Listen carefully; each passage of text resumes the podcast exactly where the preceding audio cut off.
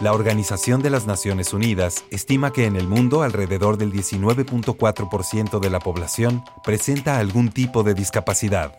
Como sociedad tenemos la oportunidad de unirnos, crecer con empatía y desde la diversidad fortalecernos. Radio Más presenta Encuentros. Conversaciones para desarrollar capacidades de empatía, respeto y amor. Encuentros. Un espacio para reflexionar, informarnos y entrar en acción. Encuentros con Karina Martínez. Comenzamos.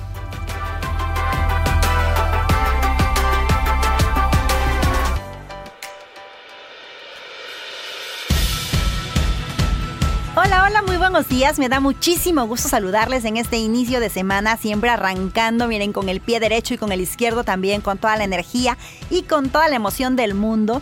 Y agradecida además por tener la oportunidad de compartir con ustedes este espacio que está destinado al crecimiento, al desarrollo social y a partir de quién? Pues de nosotras, de nosotros, de nosotros, los seres humanos que hacemos de este mundo lo maravilloso que es. Y hoy tengo un programa súper bonito porque me acompaña un doctor que además es empresario, él es dentista, se llama Federico Campos García, que además es un hombre sumamente comprometido, solidario, visionario. No, no, no, un tipazo, un tipazo. Así es que mi querido Federico, bienvenido. Oye, qué gusto, Cari, qué bárbaro, qué recibimiento, ¿no? no. no, es un gusto de verdad tenerte aquí con no, nosotros. Pues para mí también es un gustazo de verdad poder estar en un ambiente tan hermoso no solo el de, la radio, ¿no? que me, me apasiona también, ya sabes, pero, sí, ya me quieren quitar la chamba, ¿eh? no, no, no, colaborar, colaborar.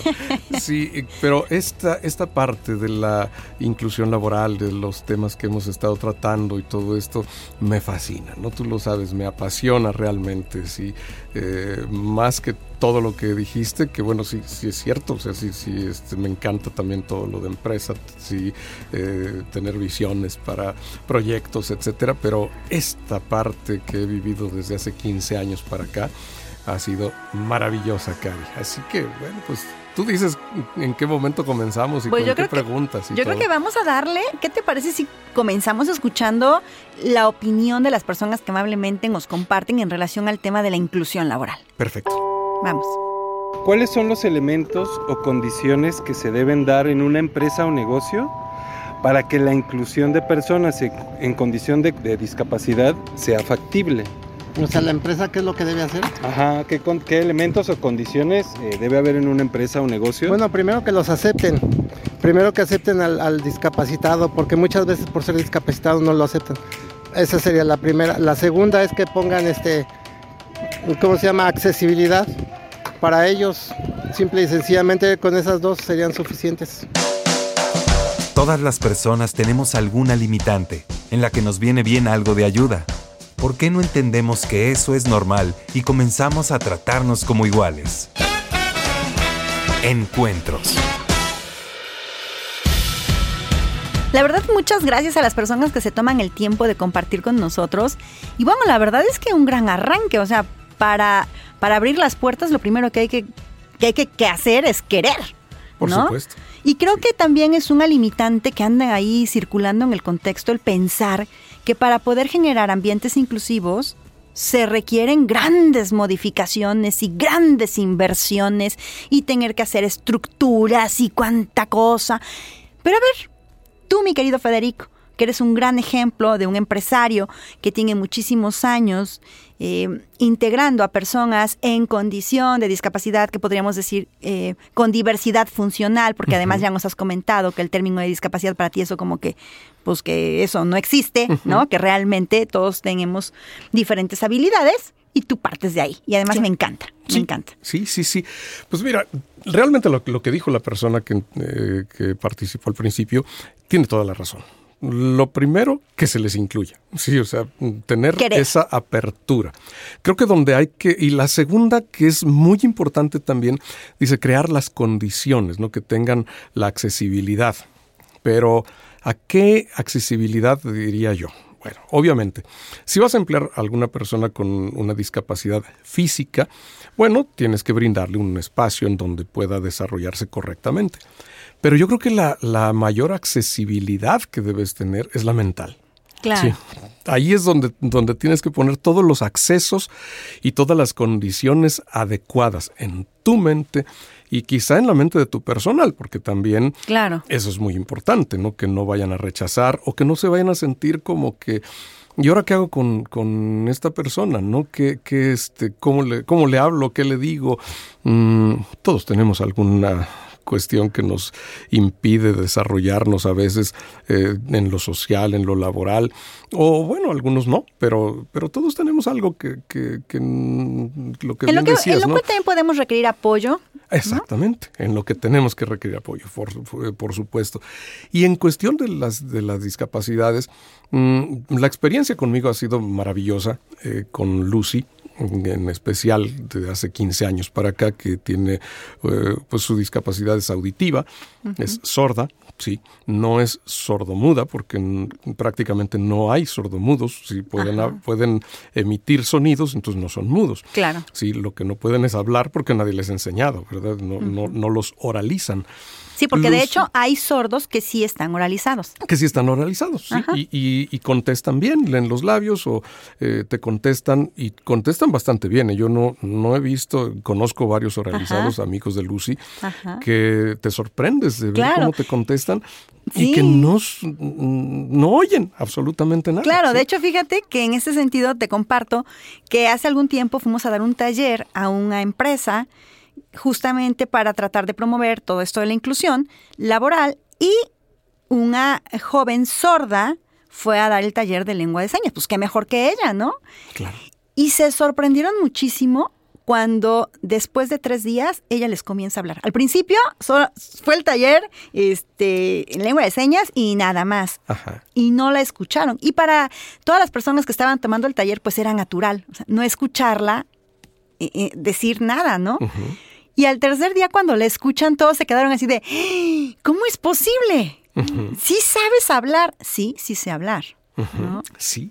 Exactamente. Y quizás lo que le pasó a todo ese público en los primeros dos días es lo mismo que les pasa a una persona sorda o a alguna persona con discapacidad cuando por, por, por esa cerrazón que a veces tenemos mental eh, como empresarios, como dueños de negocios, mmm, no, no, abrimos nuestra mente para eh, poder crear las condiciones adecuadas.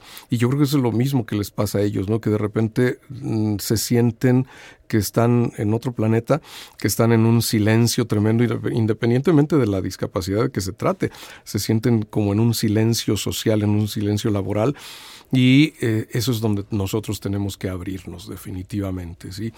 Para mí, mmm, quizá el primer día yo decidí, eh, me invitaron a una reunión para saber si podíamos atender eh, sordos. Yo llevaba un programa de atención bucal gratuito hace muchos años y eh, querían que les diéramos atención a los sordos. Cuando yo fui a esa junta, me di cuenta que muchos de ellos tenían seguro social, este, sonreían bien, tenían posibilidades incluso de, ten, de, de tener acceso a servicios dentales privados. Y cuando yo me doy cuenta de, de, lo que realmente les faltaba, le dije a mi amigo, este, oye, ¿sabes qué? Pues yo creo que lo que más les hace falta, más que atención bucal, les hace falta eh, que los incluyan en el trabajo. Y le digo, mándame dos. Sí, de veras, Federico, sí, mándame dos. Y, el lunes les di la sorpresa en el consultorio que ya teníamos dos chicas sordas.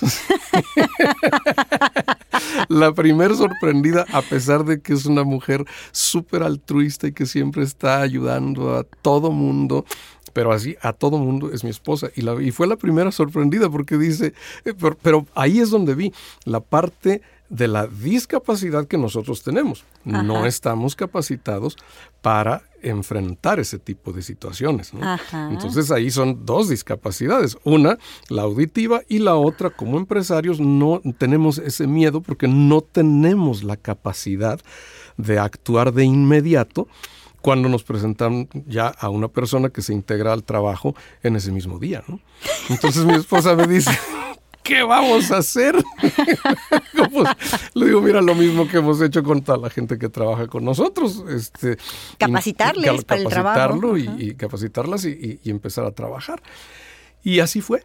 Empezamos la capacitación, que fue una capacitación eh, mutua, recíproca completamente, porque nosotros no sabíamos nada, Cari, del lenguaje de señas. Nada, pero nada es nada. ¿eh? Yo nunca había visto a alguien hablar en señas.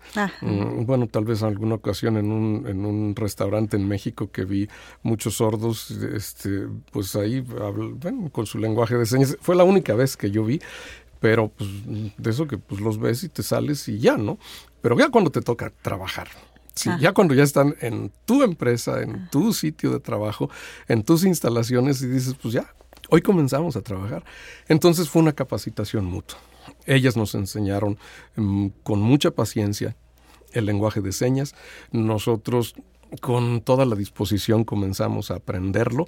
Yo sigo aprendiéndolo porque todavía me falta mucho, es como un idioma, yo me, dedico a, este, interpretar la parte técnica, me la sé muy bien, pero cuando ya se trata la parte social, pues ya es donde ay, me atoro todavía un poquito, pero no hay problema. Y fíjate, a mí lo único que me sale bien es café y galletas. Ah, magnífico.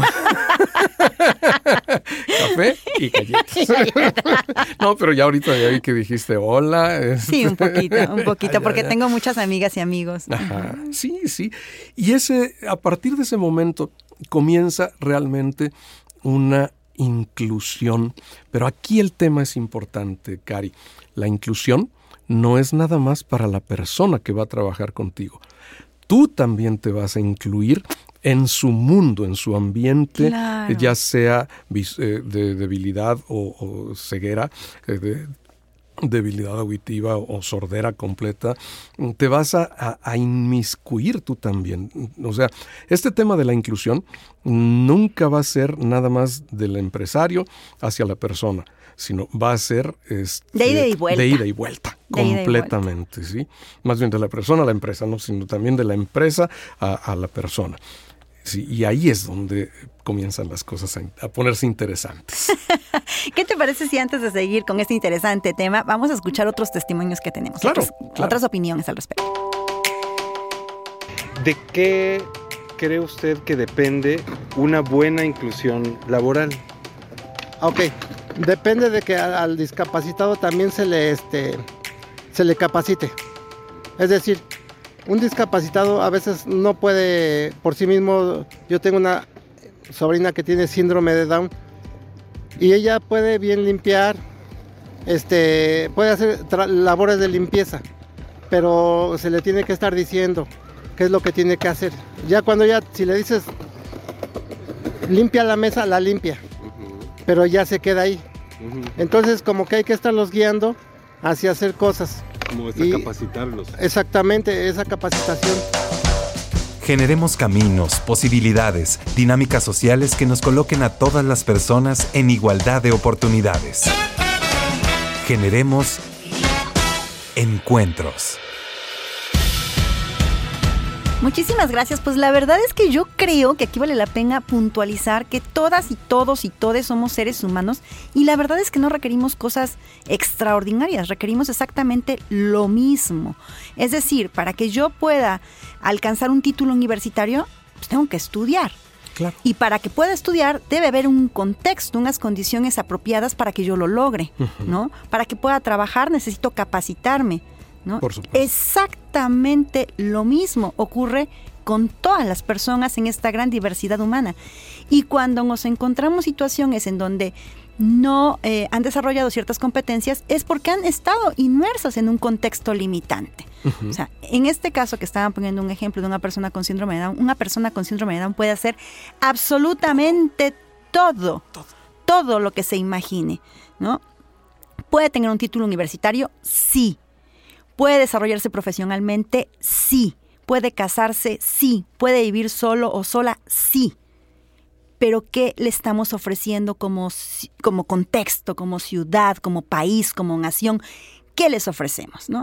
Si solamente les ofrecemos eh, pues barrer, ¿no? ¿Cómo van a desarrollar otras habilidades, ¿no? Si no les damos el chance, el empujón para ir a la escuela, pues ¿cómo van a lograr graduarse, ¿no? ¿Cómo van a lograr aprender a leer y escribir? Entonces, la verdad es que sí es bien importante la formación, una formación integral, al igual que todos. Por supuesto.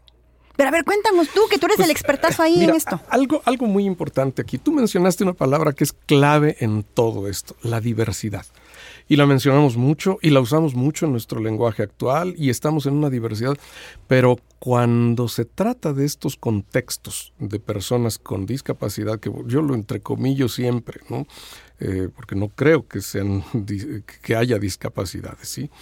Eh, pero cuando aplicamos esa diversidad o cuando nos enfrentamos a esta parte de la diversidad, que son todas estas personas, ¿sí? Es cuando nuestro concepto de diversidad se cierra completamente. Ah, y entonces ya no, no sabemos para dónde hacernos ni qué camino tomar para realmente formar las, eh, eh, todas esas condiciones y todo lo que ellos necesitan para convertirse en personas completamente integradas a una sociedad, eh, pero en en plenitud. Claro.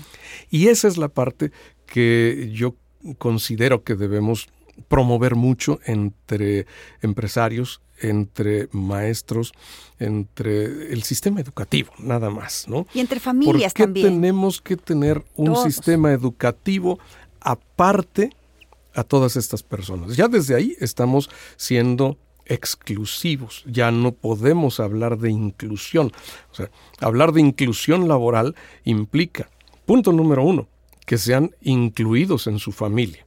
Muchas veces por ignorancia, por miedo, por, eh, por pena muchas veces en las familias, eh, no se les da esa inclusión en ese seno familiar. ¿Sí? ¿Por qué? Porque no oye, entonces pues no, nadie le traduce, ¿no? Ahí a ver cómo le haces, este, pero pues aquí todos hablamos, tú no hablas, ya ni modo, ¿no?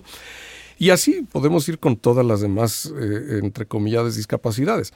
Pero si, si no tenemos una inclusión desde la familia, después, ¿cómo la familia quiere que su familiar sea incluido laboralmente si ellos mismos no dieron la inclusión?